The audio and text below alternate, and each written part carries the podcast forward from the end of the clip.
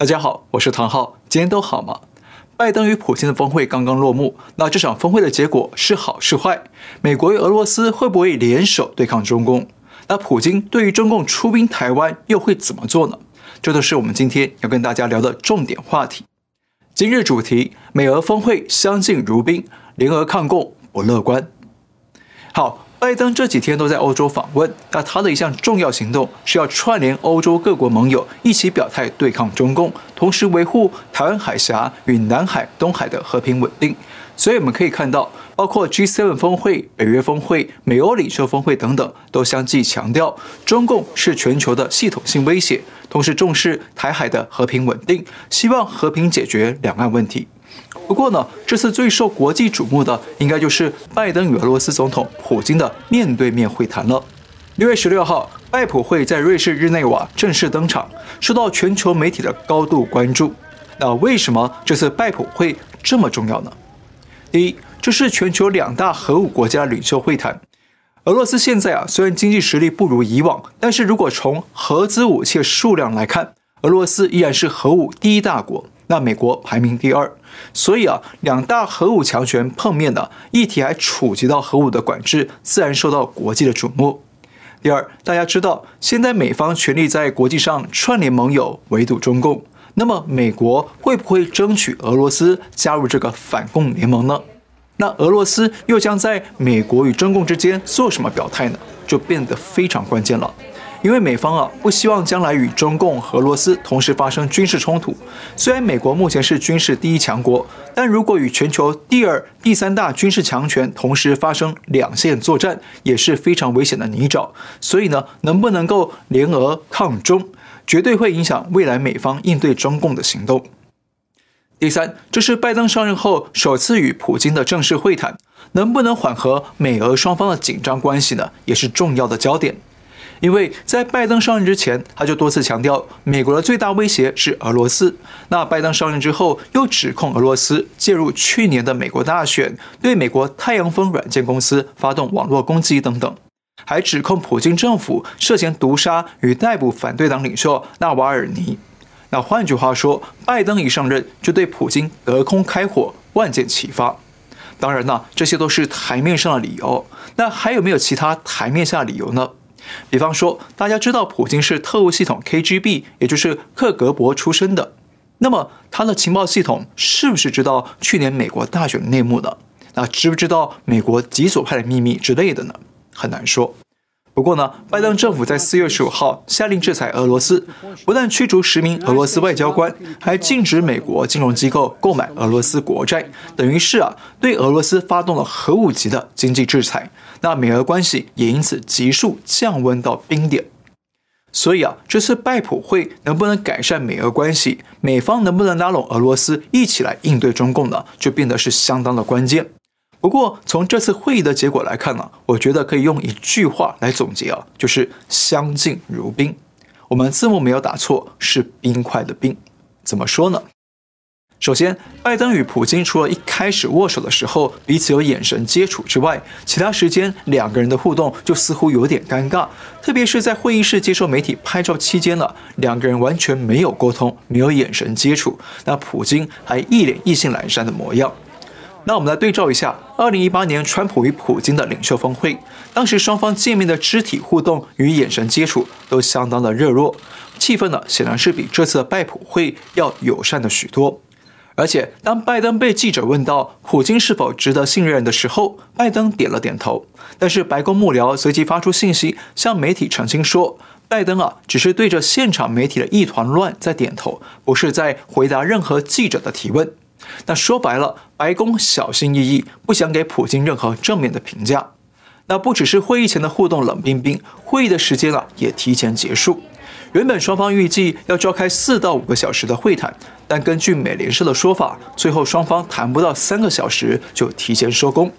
接着，白宫马上发出双方的联合声明，整个声明只有短短的三段，总共一百四十个字，大致有几个重点。确保双方在战略层面的可预测性，降低武装冲突的风险与核战争威胁，双方将启动战略稳定对话，以及加强武器管控与降低风险的机制。好，你是不是觉得这些话听起来很空泛？对不对？没错，这个联合声明啊，加上会议的种种周边现象来看，可以看出双方的会谈呢，并不是太成功。那双方很可能是各说各话，没有太多的交集。所以会后双方各自召开记者会，各自向媒体表述会议的成果。再对比一下当年川普与普京的峰会，会后两个人是一起召开联合记者会，一起面对记者，而且互动频繁。那两相对比起来，就可以想见了。拜登与普京的会面应该是谈得不太愉快，但是两个大国难得见面嘛，总得营造一个啊好的气氛。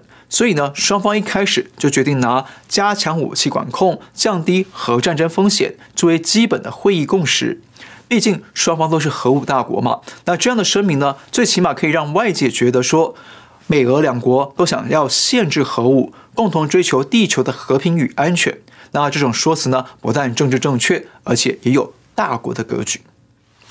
好，看到这里哦，相信您应该明白了为什么我会说啊，这场拜普会结果是相敬如宾，因为从开头过程到结尾啊，都跟躺在深海里的泰坦尼克号或者铁达尼号一样冷冰冰。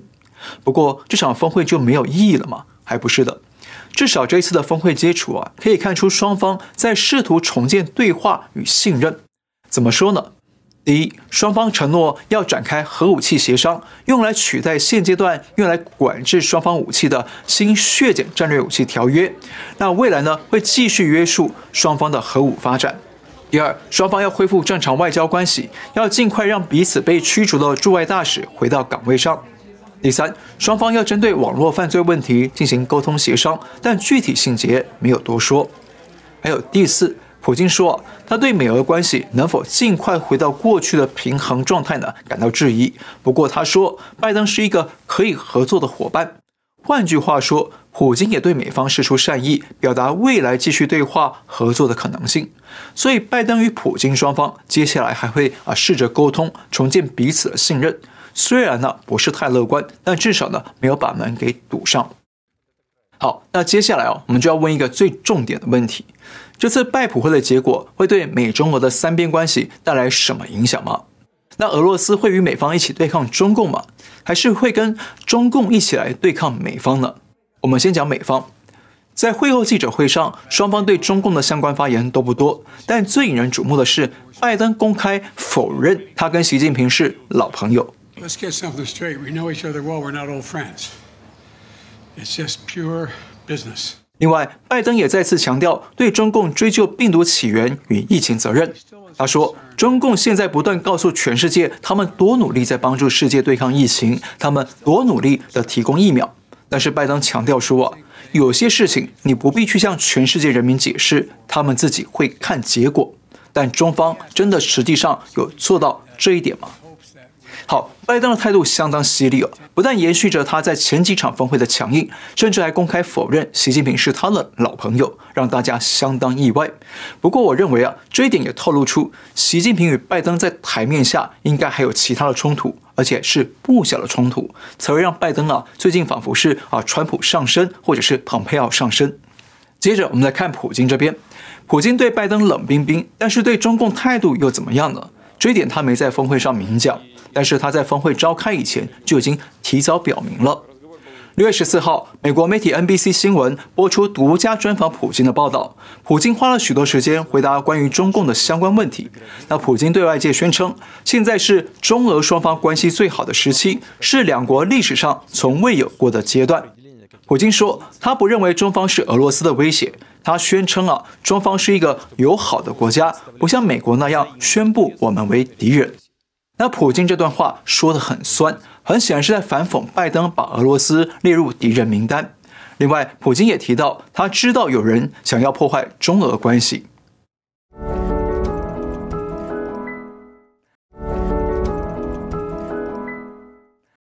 不过，这里我们请大家注意哦，普京虽然宣称中俄关系良好，但是中共党媒在报道这项消息的时候，却篡改了普京的受访内容，掺进了一段普京没有说过的话。在新华社这篇报道里说，俄罗斯不认为中国是威胁，也不会被纳入美国为首的西方国家对华关系的布局中。可是，如果对照 NBC 的专访全文，普京确实有说：“我们不认为中方是威胁。”但是后面那一句“俄罗斯不会被纳入美国为首的西方国家对华关系的布局”这句话，普京啊可没说过。那说穿了，中共在这篇外电报道里做走私或者掺私货，利用多数人不会去翻查原文报道的心态，趁机在报道里头动手脚，拿普京的嘴来说中共想说的话。那这种媒体造假的手法呢，是中共的惯用手段。那中国民众啊，几乎很难发现。那么党媒为什么要掺进这段话呢？俄罗斯不会被纳入美国为首的西方国家对华关系的布局。那很显然，这反映出中共内部的恐惧。他们很清楚，现在美中关系很难改善，而美方又在联合国际社会围堵中共，所以中共非常担心俄罗斯加入西方的围堵阵营里。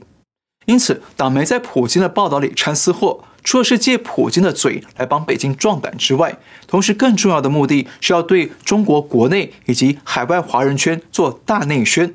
不过呢，这也透露出中共其实相当清楚自己啊已经成为国际社会的众矢之的。好，大家看到了，普京对美国媒体强调俄罗斯跟中共的关系有多么好，双方友谊有多珍贵，好像中俄已经是个铁杆联盟了吧，对吧？但事实上呢，恐怕不是。普京这套说辞啊，在我来看，只不过是用来警告美方的心理战。啊，怎么说呢？因为啊，俄罗斯与中共之间其实有着太多的利益冲突，那所以呢，双方彼此不信任。比方说，中共的一带一路扩张政策，在中亚与东欧地区通过的国家，都是俄罗斯的势力范围。那俄罗斯显然会担忧中共跟他争夺邻国地区的利益与控制权。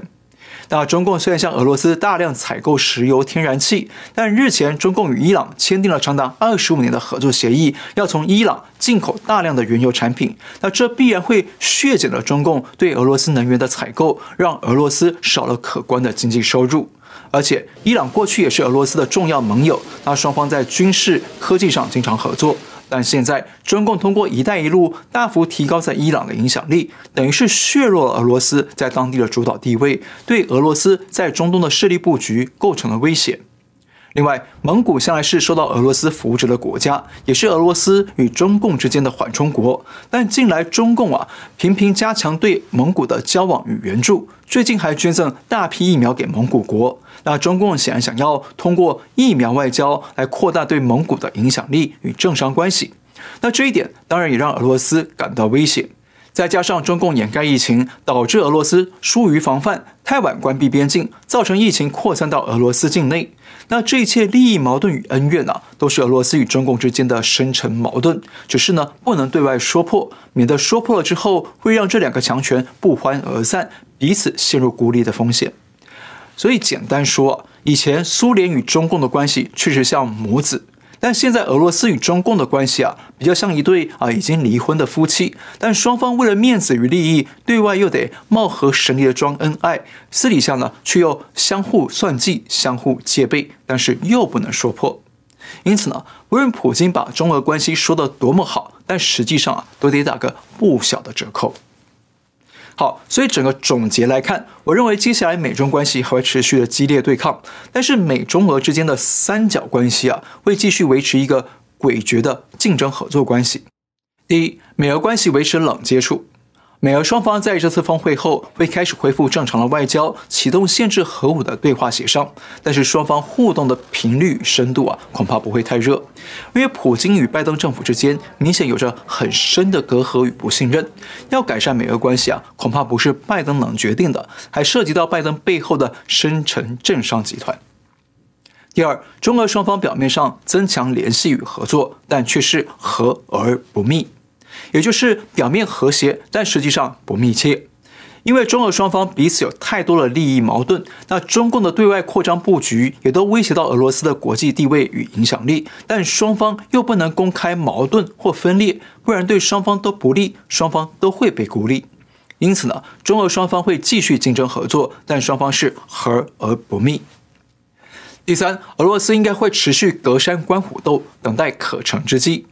出生前苏联特务体系的普京一向是政治斗争的高手。那在目前这盘国际大棋盘里面，俄罗斯只要保持低调，就没有太大的压力与危险。因此俄罗斯很可能会继续坐在观众席上观望美中双方的激烈角力，再从中啊找机会拿好处。第四，美方会联手欧洲与亚洲的盟友围堵中共，同时持续向俄罗斯施压。从这次普京的欧洲之行来看呢，全球有意愿、有勇气敢跟中共直接对抗的国家并不多，所以呢，美方势必得继续扛起这个冲锋手的角色，联合欧洲、澳洲、日本等盟友来继续围堵中共。同时，美方也会继续对俄罗斯进行技巧性的施压，一方面呢，避免俄罗斯趁着美中对抗来入侵。乌克兰或者其他东欧国家，另一方面也避免俄罗斯真的与中共全面联手来对抗美国，造成美方陷入两线作战的困境。其实啊，普京在 NBC 的专访里头啊，也被问到他会如何应对中共出兵台海的问题。不过呢，普京的态度很闪躲，他反问记者说：“你怎么知道中共要军事解决台湾问题呢？”他说：“他不对任何还没发生在世界上的事情发表意见，所以他不回答中共对台湾动武这种假设性的问题。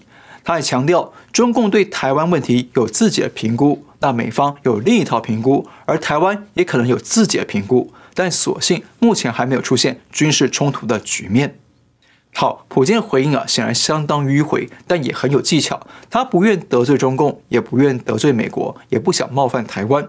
但这些谈话也表明了，台湾对普京来说，并不是他与中共要争夺的重心。他在意的是中共与俄罗斯在中亚、中东以及东欧地区的国际角力。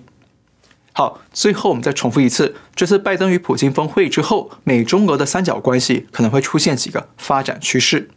第一，美俄关系维持冷接触；第二，中俄表面增强联系与合作，但却是和而不密；第三，俄罗斯隔山观虎斗，等待可乘之机；第四，美国联手欧亚盟友围堵中共，施压俄罗斯。好，今天先聊到这里。如果你喜欢我们的节目，请记得订阅、留言、按赞，也请您介绍给更多的朋友们知道。感谢您收看，我们下次再会。